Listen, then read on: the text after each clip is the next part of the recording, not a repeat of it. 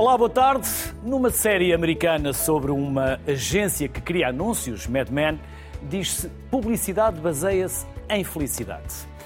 E é mesmo isso que sentimos quando recordamos campanhas que nos tocaram no coração ou nos fizeram rir à gargalhada. O objetivo final pode ser comercial, mas o impacto da boa publicidade é sempre emocional. Marketing que marca. O que é, como se faz e quais os bons exemplos? Pergunto a António Roquete, é CEO da Usina e presidente da Associação Portuguesa de Agências de Publicidade. Sara Balonas é outra das convidadas, professora na Universidade do Minho e é também fundadora e CEO da agência Be Positive. E Ivo Purvis, diretor criativo e executivo da Dentsu Portugal. Aos três, obrigado pela simpatia que tiveram, obrigado pela disponibilidade. Vamos começar, se não se importam, pela Sara, que vem do Porto, vem um bocadinho mais longe, mas também não é assim tão longe quanto isso. E é um gosto receber-vos aqui recebê-la novamente, Sara. Quer falar-nos sobre esta peça que acabamos de ver? Então, procurando, antes de mais, boa tarde a todos. Obrigada pelo convite. Eh, antes de mais, um curto enquadramento. Eh, a B teve a oportunidade de, de, participar na Happy Conference, na Alfândega do Porto, em setembro passado, eh, com uma, uma área de, de demonstração de criatividade.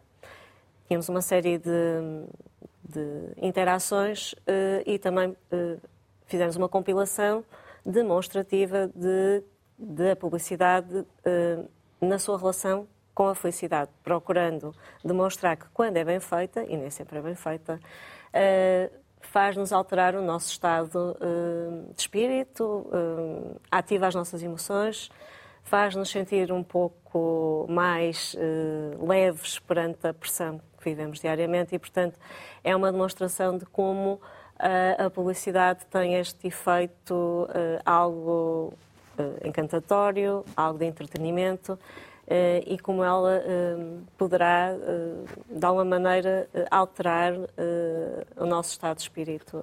um pouco isso. E foi essa a demonstração, até porque muitas vezes eu sinto necessidade de fazer alguma publicidade à boa publicidade. Hum. E estamos a fazer boa publicidade. Em Portugal, no mundo, Portugal. por aí fora.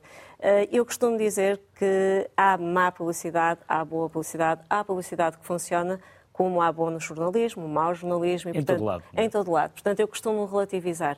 Claramente, a publicidade tem que eh, nunca perder a sua essência, eh, que tem a ver com dois pilares, que é o uso da persuasão e o uso da criatividade.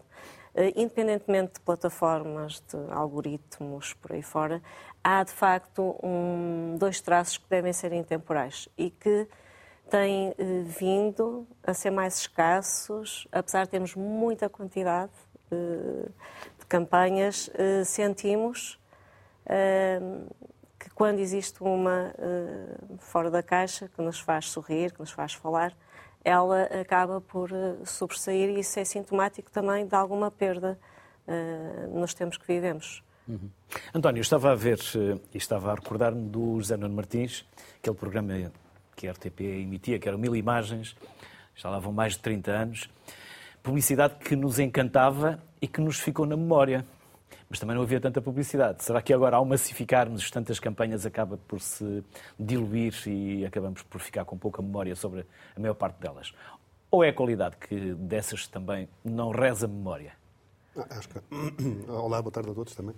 É, acho que é um misto das duas coisas. É verdade que hoje em dia, com as multiplataformas e com a, com a quantidade de mensagens com que somos confrontados todos os dias, é mais difícil a publicidade eh, marcar como marcava noutros tempos, porque havia muito menos, muito menos uh, anunciantes, ou havia muito menos anúncios. E havia poucas plataformas. Estávamos em televisão, rádio, imprensa e outdoor. Uh, era aquilo que antigamente chamava above the line. Já nem, já nem, agora, agora essa, o above the line hoje em dia chama-se offline, para ver como, como o mundo mudou. E portanto, e, portanto, é mais difícil sobressair. Também é verdade eh, que as sucessivas crises, falando do país e do mundo, eh, e alguma diminuição, eu costumo dizer, eh, das equipas de marketing do ponto de vista da sonoridade, faz com que exista maior conservadorismo na aprovação de propostas que possam ser mais arriscadas.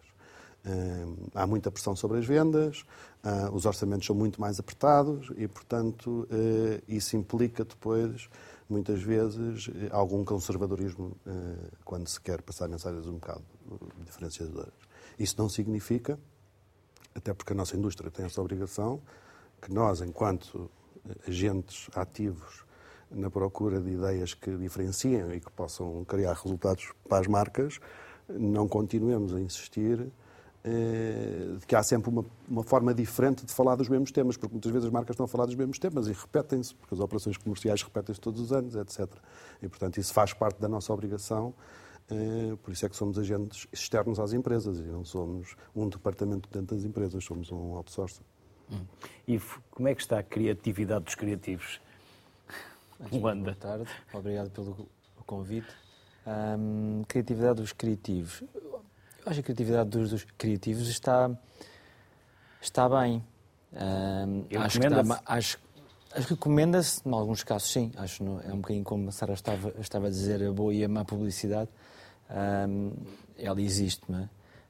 Um, o recomendar, eu quero sempre recomendar os bons, não é? Tipo, é assim, não é? Mas um, eu acho que há um desafio grande para os criativos hoje em dia. Eh, eh, os criativos, acho que é o desafio é os desafios hoje em dia são um pouco, acho que são mais complexos. Complexos porque existe muito mais ferramentas disponíveis para comunicar, que era como estávamos a falar há pouco, que é, antigamente era a imprensa, a televisão o outdoor. Eu, quando comecei a trabalhar, era isto e parecia-nos complexo. Sim. Hoje em dia, e é complexo, porque ter uma boa ideia é complexo, mas, mas se nós repararmos hoje, hoje em dia a quantidade de, de meios que nós temos que tocar para poder passar uma mensagem, às vezes o criativo pode-se perder no meio desta, desta quantidade de meios e disciplinas que podemos tocar. Vai desde as redes sociais, o outdoor, o filme, o vídeo, uma ativação, o que quer o, o PR, o, porque as, relações públicas, tudo isso faz parte daquilo que é as competências de um, de um, de um criativo. Portanto, os desafios hoje em dia são muito mais complexos. Um, ponto de vista de reação que nós temos que ter, muitas vezes, à concorrência, leva-nos a ter que fazer coisas bem diferentes ou mais complexas, parecem mais complexas, mas a verdade é que no fim da linha a simplicidade é aquilo que se pretende. Portanto, o que eu digo é os criativos estão bem, mas precisam, precisamos, precisamos de cultivar a simplicidade.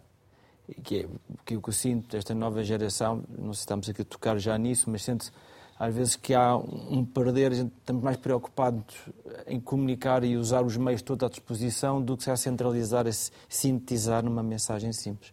Eu acho que isso aí é um bocadinho, acho que é o grande desafio hoje em dia dos, dos, dos criativos, que o torna complexo e complicado.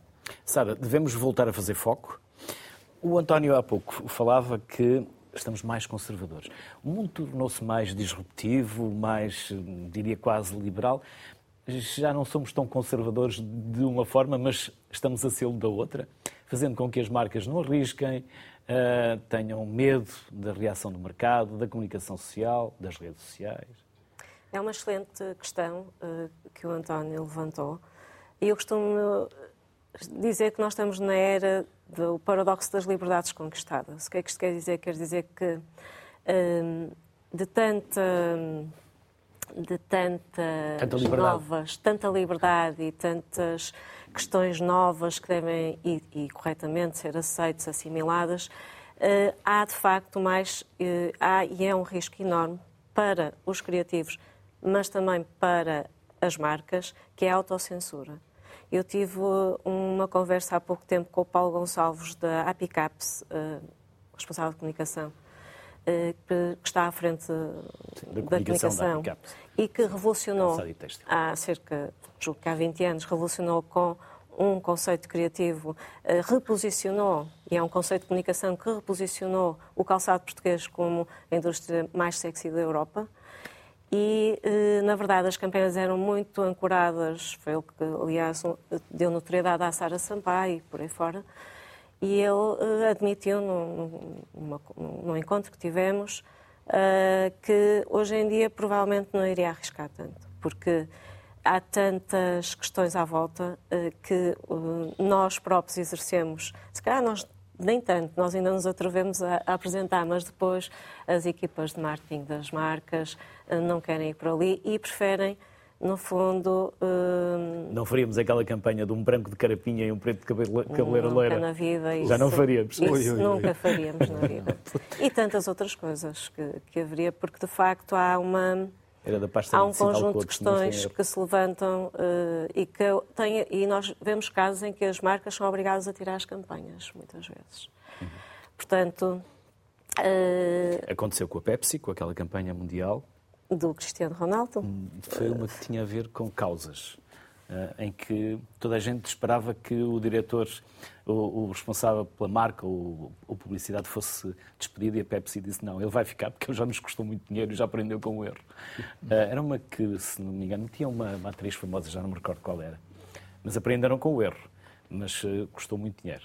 Sim, mas se interrompia. É, mas claramente as marcas procuram, hoje em dia, a grande tendência para marcas, e a Nike mostra-nos isso, eu julgo que a IKEA também tem mostrado, é, no fundo, uh, demonstrarem o seu propósito social, a sua, o seu, a sua forma de estar, uh, procurando, no fundo, maior proximidade, maior afinidade, uh, procurando a afinidade com as pessoas. Portanto, se quisermos, podemos também aceitar que já não é tanto o produto ou o serviço, mas sim a intenção, um, a forma de estar, eh, como isso nos trouxesse empatia, confiança, emoção no nosso processo de decisão. Eh, mas estamos menos eh, arriscados, eu diria. Mas, António, vocês recusaram ficar na estante e usaram a estante. E foram disruptivos e arriscaram e resultou. resultou. O risco compensa? Ou quem não arrisca eu, não eu tenho que contextualizar essa campanha porque passou uma ideia de que... Estamos a falar da, da campanha do IKEA. Estamos a falar sim. da campanha do IKEA. A campanha do IKEA é uma campanha que muitas vezes nós trabalhamos em publicidade. Vamos procurar verdades ao consumidor ou verdades ao produto para criar uma campanha. Naquele caso criámos uma campanha e a ideia era, eh, no briefing conjunto entre, entre a agência e, a, e, a, e o IKEA, o cliente, eh, falarmos sobre o contexto. O contexto não era obrigatoriamente político eh, e, portanto, no, decorrer da campanha saíram N temas eh, que abordavam N, N realidades que nós todos falamos todos os dias no café, mas também o facto de estarmos em eleições.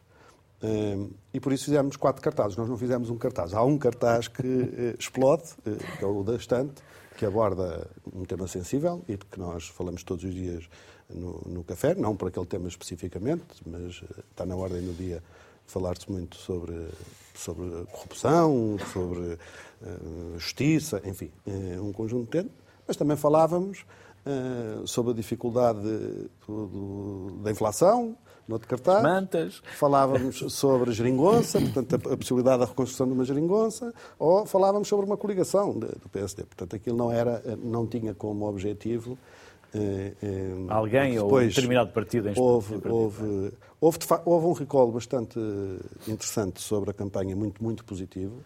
Eh, e ao contrário do que eu já ouvi dizer, não houve nenhum tipo de pressão política, ninguém tentou tirar campanhas do ar, depois que toda a gente fala de muitas coisas que depois não aconteceram, não têm uma correspondência com a realidade.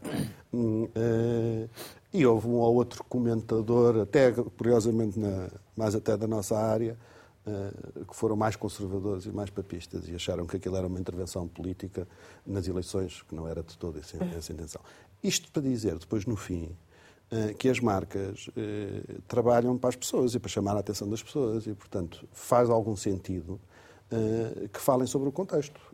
E o contexto, o que sim sentimos na campanha, e esse, esse feedback tivemos muito, quer dos nossos pares, quer dos anunciantes, até porque houve um conjunto logo de anunciantes que a propósito da campanha fez campanhas sobre aquele sobre, surfaram, sobre, a onda. surfaram a onda ehm, que, eh, eh, que, algum desanuviar e, e, de ver uma proposta criativa que de repente eh, dá a brado e dá que falar e as pessoas comentam e, e, e sorriem e riem e divertem-se e, e, provocam, porque eu acho que isto também é bom para o mercado, provoca que outras marcas digam ah, se calhar vou ser menos papista com o Papa. Uh, uh, há muitos dogmas sobre a publicidade, que não pode falar de futebol, que não pode falar de sexo, que não pode falar de política, eh, e isso não é verdade. As, as marcas têm que falar daquilo que interessa às pessoas e que faz, e que faz sentido no contexto delas. Ou há outras marcas, exemplo, a Dove era uma marca que estava a morrer. Uh, porque era uma marca associada é? a Dove. A Dove. Ah, era, era uma marca associada à beleza. Sim. Uh, e genialmente lembra-se de falar da mulher normal e, que tem direito a cuidar-se. E é uma marca que se transforma completamente, fazendo cair aquele cano da beleza estereotipada Uh, e, e ressuscita uma marca que estava para morrer, por exemplo, para dar exemplo. Porque falava da vida normal das pessoas, daquilo que, que lhes importa no seu dia a dia, e, e, neste caso ao direito de todos sermos bonitos na forma como nascemos e somos, mais gordos ou mais magros, mais altos ou mais baixos. Um, e eu acho que a, que a, publicidade tem, tem esse papel e, portanto, devemos, como há bocado comentávamos ainda antes de começar o programa, sobre, sobre a responsabilidade social, sobre, sobre a publicidade também ser um caminho para normalizar causas que ainda não são completamente aceites. Nós vemos muitas marcas cá e fora, hum, estou na altura de Natal, isso é muito patente, que aproveitam para chamar a atenção, não, é, não, têm um, não, é, não são puramente comerciais, chamar a atenção uh, de coisas que passam na sociedade todos os dias e que devem ser normalizadas e, e, e desse ponto de vista, ajudarem a sociedade a evoluir também faz parte da nossa função fazer esse, esse papel. E as marcas, como dizia o António, têm também responsabilidade social e outros valores, não só. As causas são um bom ângulo para as marcas? Ou pode ser perigoso? Eu, eu, penso que é um bom ângulo para as marcas quando as marcas quando têm um propósito sobre a causa em si. Quer dizer, eu acho que só o facto nós damos espaço a uma causa já tem, já tem o seu valor, porque nós investimos mídia para falar de uma causa. Se pensamos que as marcas sempre anunciaram e investem em mídia para falar dos seus produtos, se eu transformar esse investimento de mídia muitas vezes e dar espaço a uma causa para ser comunicada, estamos a falar de awareness. Eh, seja isto só, já é alguma coisa. Estou a dar espaço para se falar de alguém que muitas vezes não é o meu produto diretamente. Agora, tem que haver uma ligação da marca perante a causa e a marca tem que dar, tem, tem, tem que acompanhar aquilo que diz, de certa forma. Acho que hoje em dia, para, para as marcas a, a comunicarem através de causas, tem, tem, tem que haver um trabalho de sustento daquilo que estão a comunicar. Portanto, não basta só falar ou dar, fazer o awareness da causa, mas é preciso depois fazer o walk the talk, como nós falamos, que é acompanhar e dar o seu contributo efetivo. Não é? Eh, estou a dar a conhecer às pessoas um problema que é preciso que a sociedade, de alguma forma, eh, eh, esteja atenta. Eu acho que é de louvar uma marca que tenta, que tenta fazer esse, esse trabalho que muitas vezes sempre tivemos um, um bocadinho habituado, seja um papel do Estado, muitas vezes que traz as instituições a fazerem esse papel. E eu acho, de certa forma, nos, nos últimos anos fomos vendo cada vez mais as marcas muitas vezes terem preocupações ambientais, preocupações sociais, porque acabam por ter também. É, é, um, é um bocadinho um sentimento de, de dar de volta aquilo que muitas vezes também recebe da, da, da, das próprias pessoas. Não é? E eu acho que sim, eu acho que a causa tem que ter é que ser bem trabalhado, tem que, tem que ter, tem que haver uma coerência. Uma coerência, tem que haver o propósito, tem que estar muito bem definido. Para não parecer oportunismo. Para não parecer oportunismo. Por isso é que eu estava a dizer, este walk the talk, é muitas vezes como é que nós acompanhamos aquilo que nós dizemos o que é que nós fazemos. Ok, eu posso dizer só e dar, uh, uh, um, dar um lado institucional do problema, mas, convém, mas a marca tem que acompanhar os passos necessários para dar a ajuda necessária. Quando estamos a falar de uma causa específica, uh, um, como é que nós podemos fazer esse, esse trabalho? Acho que também é um lado das marcas que tem que se preocupar. Hum. Não sei, não sei sim, sim, António. do que o Ivo estava a dizer. Uh, há uma verdade uh, hoje em dia que se, as marcas não falarem verdade, no dia a seguir queimam-se. Portanto, o Ivo estava a falar de uma coisa que é muito verdade. Se por, trás, se por trás daquela campanha que está a chamar a atenção por uma causa não existe nenhuma ação sobre, da marca sobre, sobre aquilo que está, e nenhuma consequência sobre aquilo que está a dizer, é, é pior a emenda com o soneto, como se costuma dizer.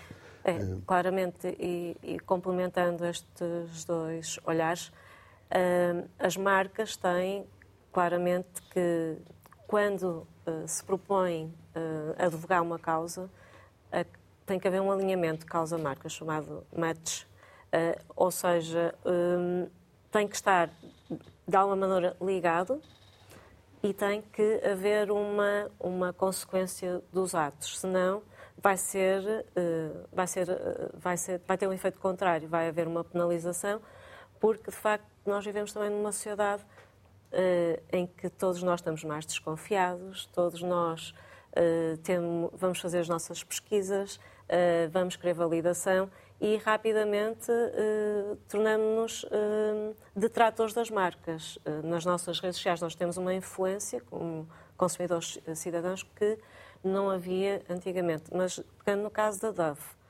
claramente é uma marca que soube construir, foi uma estratégia, curiosamente, de uma, de uma agência, da Young Rubicon, que lançou este conceito, o conceito de beleza real, por, por oposição. Com português, o eu? Uh, também tinha um português na equipa, foi em 2005 já, e nunca mais uh, fazem a gestão do posicionamento da marca, que é diferenciador. Uh, mas isto para dizer, completando esta ideia, que a Dove não faz só esta apologia da beleza real. Ela uh, tem, desde há muitos anos, um programa uh, vocacionado para jovens adolescentes para combater a baixa autoestima que a própria sociedade provoca, não é? pelas imagens estereotipadas uhum. uh, das, das, belezas, Sim, das belezas uh, formatadas. Sim, mas, mas se nós, nós às vezes é que já damos por garantido determinadas. Se nós pensarmos que a marca, só o facto de ter mudado o casting, que normalmente é feito para uma campanha de produtos de, de, de beleza, estamos a mudar estereótipos e visões Estamos a propor Exatamente. um novo olhar uh, sobre, só, sobre a Só isso já é, já é um, é um grande passo. passo. É um e se nós passo. pensarmos hoje em dia, isso já, isso, a marca fez isso há 15 ah, anos. em 2005. E hoje, hoje em dia nós percebemos que as marcas todas Estão são atrás. obrigadas a fazer isso. nós temos uma diversidade. Real. Tem que estar vincada, muitas vezes Quando há uma ideia inovadora, disruptiva, vai tudo logo atrás. É, por exemplo, o conceito do skip, que foi uma pena ter abandonado, de, skip, que as crianças... Detergente. Detergente. É isso já faz parte da vida. o segmento dos detergentes era o segmento mais, muito, muito pouco criativo em termos de comunicação. Era sempre este é mais branco do que este, era a prova cega e todos faziam isso. Quase o teste do algodão, não é? E uh, há ali um, um trabalho interessantíssimo também de reposicionamento, em que esse equipe não vai olhar para as características e a eficácia. Porquê? Porque já também atingiu um patamar, top of mind, que não precisa estar a dizer que é, que é muito eficaz então vai olhar exatamente para uh, aquilo que é realmente importante para as pessoas. E, e vivemos numa sociedade em, muito voltada para as crianças, em que o mais importante é as crianças. E há uma mensagem fortíssima da Skip, que é as crianças, se não brincam, se não se sujam, são como robôs, estão presas em casa, são hiper protegidas. E toda, toda a narrativa publicitária da Skip foi em torno de é bom sujar-se. Portanto, ela não está, ela está, no fundo, é intuído que, ah, pois há este detergente fantástico que resolve a sujidade. Mas o centro e o foco é sobre o decisor para quem a sua criança, o seu neto, o seu filho é, é realmente importante e tem que ser saudável. E a partir daí também mudou um pouco o paradigma. Vamos trazer o Francisco Eduardo Cruz à conversa. O Francisco é artista e criador da marca registada QSF. E vou deixar aqui o Francisco, explica as iniciais. Olá, Francisco, bem-vindo.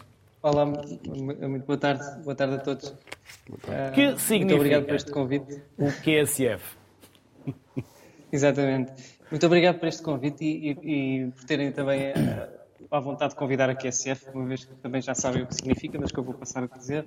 Significa que se foda, é assim mesmo que, que, esta marca existe. Ela é uma marca que, eh, como que a SF é uma marca registada, foi assim que eu a registrei. Só enquanto iniciais, uh, não é? Não, não deixaram... Na versão não registada, que é o Se Foda, a, a marca por extenso. Uh, trazendo aqui um bocadinho para a conversa, aquilo que eu estive agora uh, prazer de, de, estar a ouvir, uh, a minha marca aparece aqui um bocadinho, vou tentar enquadrá-la na, na, vossa conversa, um bocadinho como um case, mais como uma marca talvez um bocadinho mais radical o que é uma marca, não é? Ela nasceu uh, precisamente da minha cabeça e eu uh, sou artista de formação.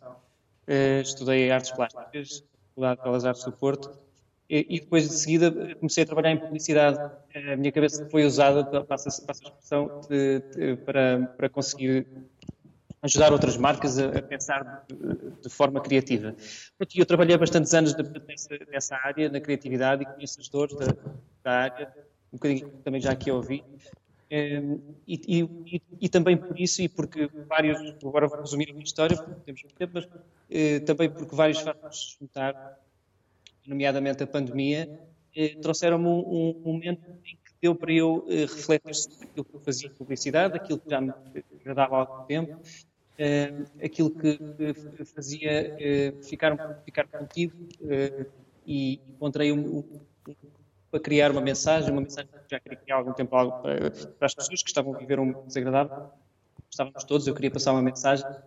E, e portanto, encontrei nesse momento um, um, veículo que foi a garrafa de vinho, foi assim que existiu. Porque, era, porque era um veículo que eu achei que, ou seja, eu, eu como, como fosse um grupo e um outdoor, aquilo que nós vemos publicitários nos meios de publicidade também me interessa, porque este projeto carrega vários layers tentar ir em cada um deles. Mas eh, portanto, nasceu, nasceu então essa marca dessa forma, eh, muito livre, muito ligada também, fundada com que era a minha cabeça artística livre, portanto, como artista e não só como publicitário.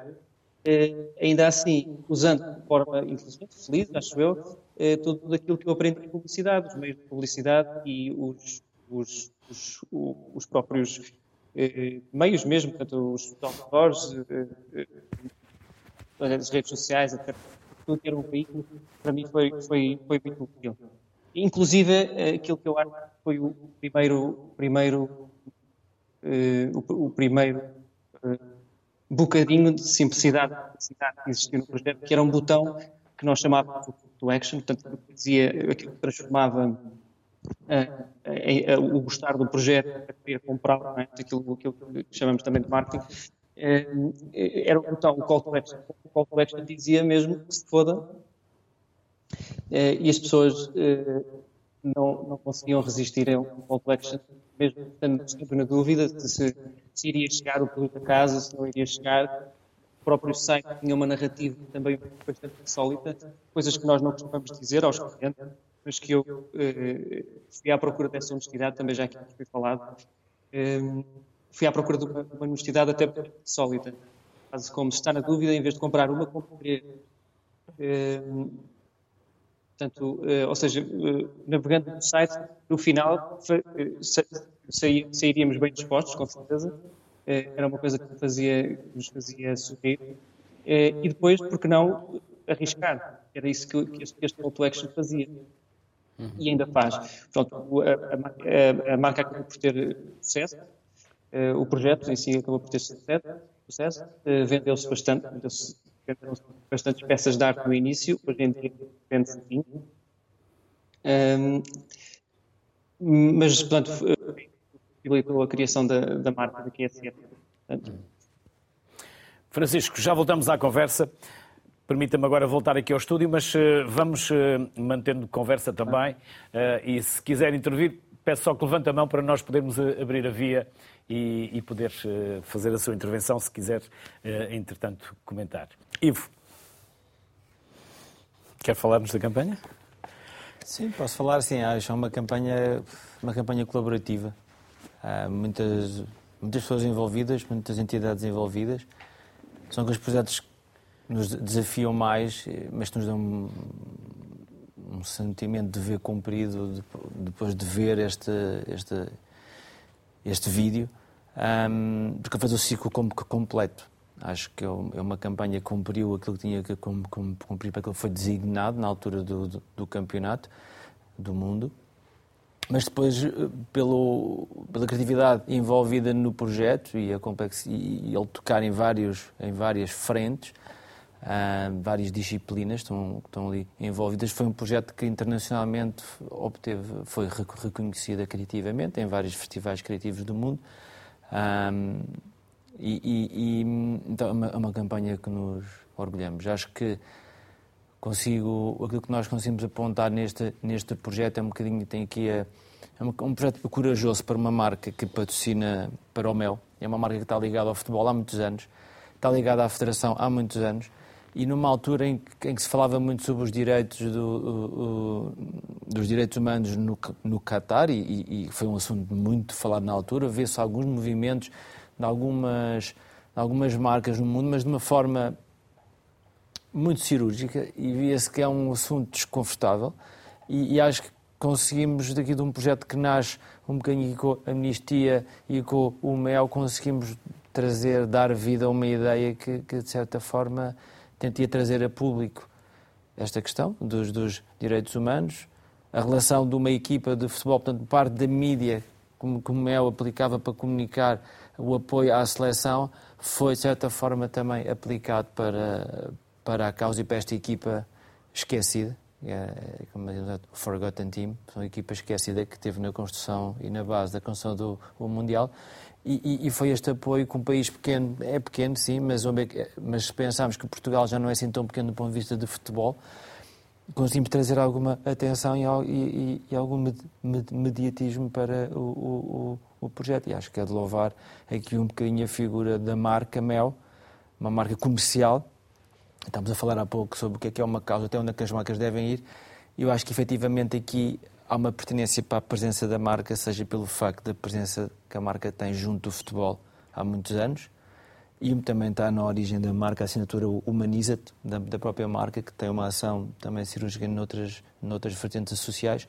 Um, estamos cá por ser um projeto redondo nesse, nesse sentido.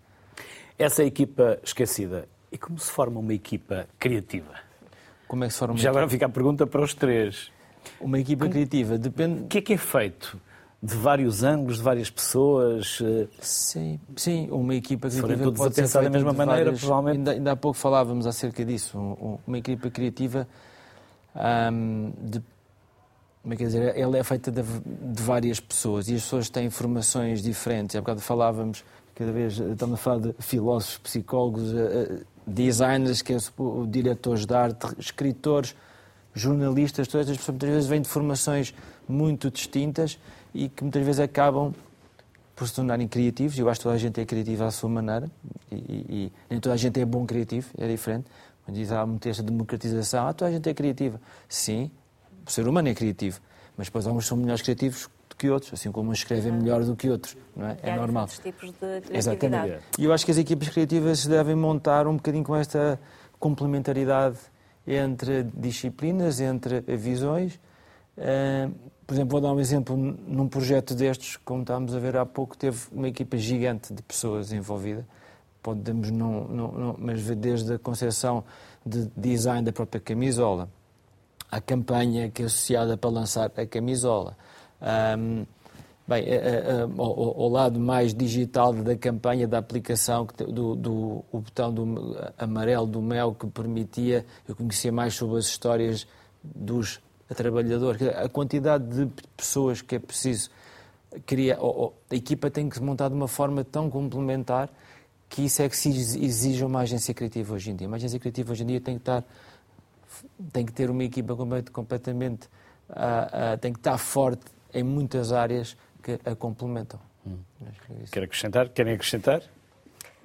E, sobretudo, eu acho que é interessante se fizermos uma, uma retrospectiva histórica. Uh, o século XX foi muito marcado por grandes publicitários que vinham das áreas mais, mais dispares. Uh, e mesmo cá tivemos grandes publicitários que vinham de história, filosofia, uh, Acontecia direito. mesmo no jornalismo. É. Acontecia. Uh, nos tempos mais recentes e com, com formação específica na área, uh, hoje em dia as equipas nas agências têm, uh, têm uma forte Acabam componente... por ser mais uniformes? Tem uma mais forte componente de... menos diversas? Eu acho eu nós, eh, a questão, eu acho que, que, hoje em dia há uma sobrevalorização da, das questões do domínio tecnológico, etc., em detrimento mais das questões conceptuais, que eu acho que continua a ser aquilo que se pode aprender em agência. Eh, e isso, o papel dos diretores criativos é absolutamente Sim, crítico. Exatamente, mas nós temos redatores às vezes que vêm de áreas de advocacia. Tipo, é. Não, não, não, é uma coisa que acontece, é, assim como um estrategas ou criativos que vêm é. da área de, de, de, psicologia. Não, não, Não obrigatoriamente, não é obrigatoriamente. embora, embora já haja formação agora específica Exatamente. para isso. Mas claramente, e completando, tem muito a ver com a forma, uh, cultura geral, curiosidade em relação ao mundo, capacidade para aprender, humildade também me parece um pouco importante para absorver o, a perspectiva do outro. Acho que, acho que acima de tudo também é um trabalho hum, de equipa. Eu acho que temos que sempre uh, assumir que um uh, vai enriquecer o outro na, no brainstorming, na, na, discussão criativa, mesmo contando com o cliente. E, portanto, é um processo muito interessante nesse aspecto, que é um processo uh, de equipa. Não é? Sim. António, quando esse processo criativo se faz à mesa com 5, 10 pessoas, cada um verte em cima da mesa a sua criatividade e os outros não têm a tendência de o censurar, de o cortar, de derivar? Ou é desse confronto, desse choque que, é. que depois emerge a boa ideia? um bocadinho de cada lado? Nas agências os processos têm, têm várias etapas. Não é? Numa primeira etapa... Eh, depende, Tem que haver um briefing também do cliente. Há um é? briefing do cliente, que depois é discutido, pensado e validado. Depois há a área do planeamento estratégico, que vai estudar, pensar uh, e procurar aquilo que nós chamamos de insights, ou seja, verdades do consumidor ou da marca, que possam ser pertinentes para, para, para desenvolver Ainda fazem focos de grupo? Não. É. Às vezes, às vezes as marcas também nos dão essa informação, outras vezes vale a pena fazer um pequeno focus group, enfim. E há mecanismos hoje em dia mais, até mais, mais fáceis e acessíveis de tentar procurar essas, essas verdades.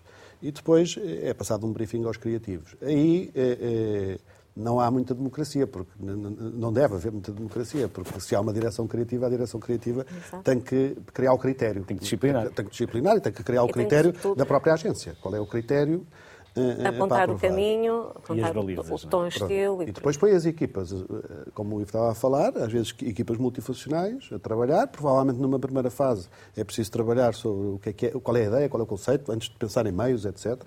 Uh, o que é que vamos fazer para isto, o que é que é pertinente para a marca fazer para isso, e depois então começa-se a dividir por essa tal equipa multifuncional. Uh, e cabe à direção criativa, eu graças a Deus não sou diretor criativo, o Ivo tem essa responsabilidade uh, de validar, validar qual é a ideia que, que, do ponto de vista criativo, tem mais potencial e depois, obviamente, discute com a área do contacto, como nós dizemos, a área, se quiserem chamar, comercial. No fundo, que quando eu me referia a trabalho de equipa, referia-me a um processo, não é? Não há, a ideia não é de uma pessoa só, há um processo que vai encaminhando, há etapas e há funções específicas, mas é... E há tempos para cumprir. E há, sim, tempos... Esse é outro não tema que não... ficar a criar esse durante tema meses, é, é delicado. Esse é outro tema que, que, que, não se fala, quando se fala um bocadinho de alguma deterioração criativa, que eu também não tenho esse é. pessimismo absoluto, é preciso perceber que também se deteriorou o, o, tempo da criatividade, o tempo da criatividade e eh, a remuneração. Eh, portanto, Sim, é, sem dúvida. É, Encurtaram-se as duas?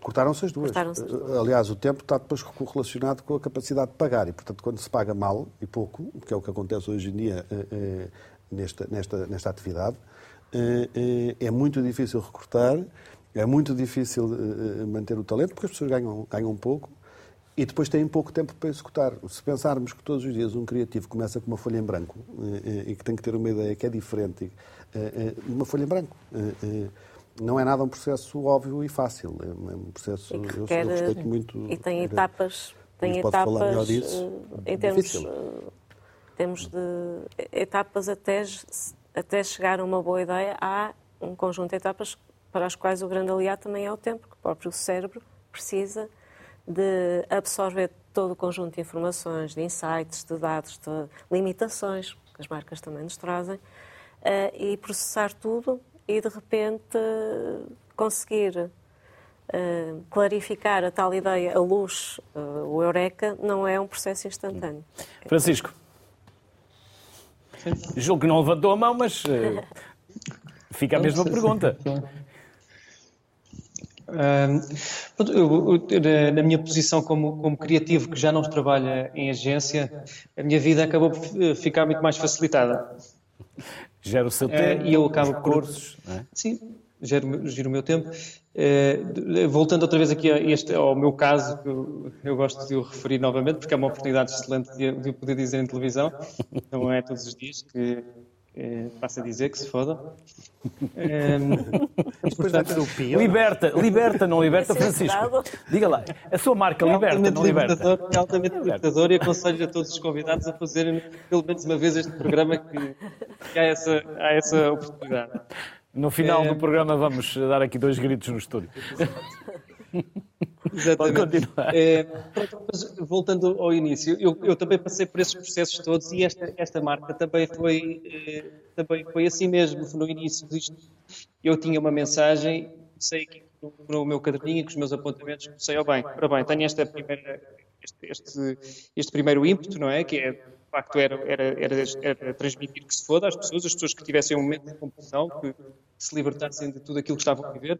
Agora, como é que eu vou, como é que eu vou designificar isto? Como é que eu vou tornar isto publicitário? Como é que eu vou fazer isto em bom? Uma das pessoas que se ouvia muito em, na, agência que eu trabalhava, eu trabalhei na McKenna e na Funnyhow. Um, e fui muito feliz lá, adoro trabalhar em equipa, eu adoro o processo também que envolve outras pessoas a trabalhar uh, e respeito e compreendo. Uh, e, e, tanto também tenho esse processo para mim e sei por aí mesmo é, quando, quando, quando fiz o projeto. E a dada altura no, no, processo eu já tinha outros nomes, coisas como, agora pensar alto que se lixe, por exemplo, não era uma das hipóteses, mas digamos que era, é, e começaram todos a ser muito, muito menores do que, do que aquilo que eu queria de facto dizer no início, não é? Que era a verdade sobre de onde é que isto vinha, era uma coisa mais, mais do meu âmago e, e era importante manter essa pureza. E então pensei, olha, por que não trabalhar precisamente essa, essa linha uh, entre, entre este lado mais, mais e, e, o lado publicitário, usar o lado, as coisas depois de uma, de uma das, de, das, disciplinas e usar a outra ainda melhor, a outra disciplina. Pronto, e foi um bocadinho assim que isto nasceu. Uma das outras coisas que toca, que também acho extraordinário, é, é o de, de ser construído. Muitas vezes perguntam-me, ah, mas achas que mais neira, se não é por ser mais neira? Há uma, uma, um saltar à vista de qualquer pessoa quando vê este nome escrito, quer numa garrafa de vinho, quer num outdoor, quer numa publicidade em vídeo no Instagram. É, é, é uma coisa que estamos assim tão, tão habituados a ver escrito, a ver efetivado. Isso chama a atenção, evidente. No entanto, há, aqui uma série de outras coisas que eu acho mais interessantes, como o conseguir colocar eh, esta asneira de forma educada. Eh, essa é a dificuldade, é a dificuldade que eu, que eu encontro e que me dá entusiasmo de continuar este projeto, eh, que poderia ter terminado naquele dia, fez, fez o seu papel, de, fez sorrir muita gente, de, mensagens extraordinárias de. Acho que tive apenas uma reclamação ao longo do tempo todo. Eh, eh, mas continua a ser um desafio para mim ter que reinventar um rótulo que não pode ser adotado pelo, pelo sistema, porque é assim que está instituído, e eu, a dada altura, também comecei a não, não querer combatê-lo, mas a tentar usá-lo a meu favor, porque é que as publicidades fazem, continuam a fazer muito bem. Uhum. E, de certa maneira, conseguir fazer, fazer rótulos dizer mesmo de uma forma diferente. Por exemplo, um rótulo vem como vem a francesinha no Porto, eh, que vem com o autocolante de parte, uma vez que ele não pode vir colado na garrafa. Por exemplo, é um exemplo, não é?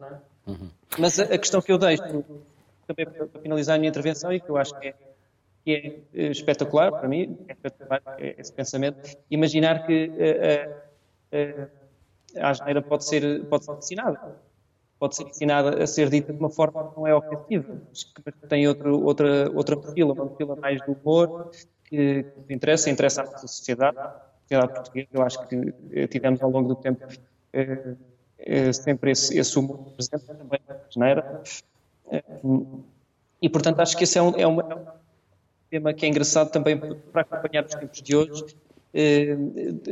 pôr mais a tónica na intenção com que são ditas as coisas e menos com as palavras, porque as palavras todas elas podem ser ditas dependendo do sítio e da maneira como são ditas. Não é? Temos, é, é já estamos quase a chegar ao fim, mas para os quatro, um minuto e meio, para a mesma pergunta, se concordarem, e o que é que a inteligência artificial vai fazer à criatividade hum. na publicidade? Vamos começar pelo, pelo Ivo, pode ser? Sim. Assim, a inteligência artificial acaba por ser mais uma ferramenta. É uma ferramenta um bocadinho diferente, porque a publicidade, ou design, ou comunicação, que é que basicamente sempre usou ferramentas, mas hoje tem uma ferramenta que pensa por ele, ou por nós, pensa por ele próprio e consegue providenciar uma resposta, muitas vezes que parece que substitui o pensamento humano. É? Portanto, a replicar o pensamento humano. Mas é exatamente, ele está a replicar o pensamento humano. Mas o pensamento humano, muitas vezes, é imprevisível, não é? Tipo, ele tá, o, o AI vai se inspirar naquilo que é aquilo que as pessoas dizem, escreveram, pintaram, desenharam, depois fica aqui um espaço em aberto para aquilo que é o o next, o next step. Esse next step pode ter a ferramenta do AI e a comunicação hoje em dia já está a usar a inteligência artificial para construir, para maquetizar, para visualizar muitas coisas. Portanto, eu não vejo o AI como uma ameaça para a criatividade, porque acho que as ideias continuam a ter tempo uma, uma voz de comando uh, e essa voz de comando penso que continua a ser, um, ou deve ser, o ser humano. Hum. E enquanto a Sara vai dizer de sua justiça, eu vou mostrar publicidade sem código de barras. Pode continuar.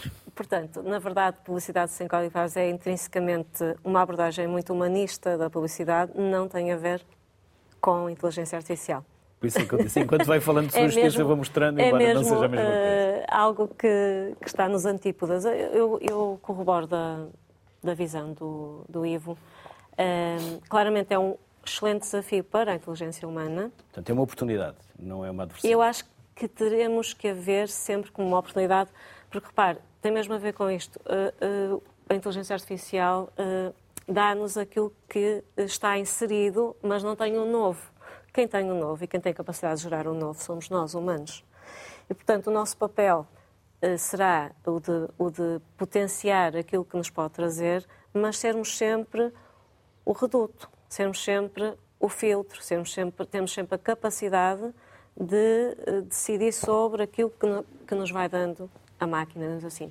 Há um, há um autor antigo, o Sean Peter, eh, um economista, que falava na destruição criativa, em que, basicamente, em traços muito simples, uma nova tecnologia destruía a anterior. Por exemplo, baseava-se, eh, por exemplo, com eh, o, vídeo, o cinema ia morrer.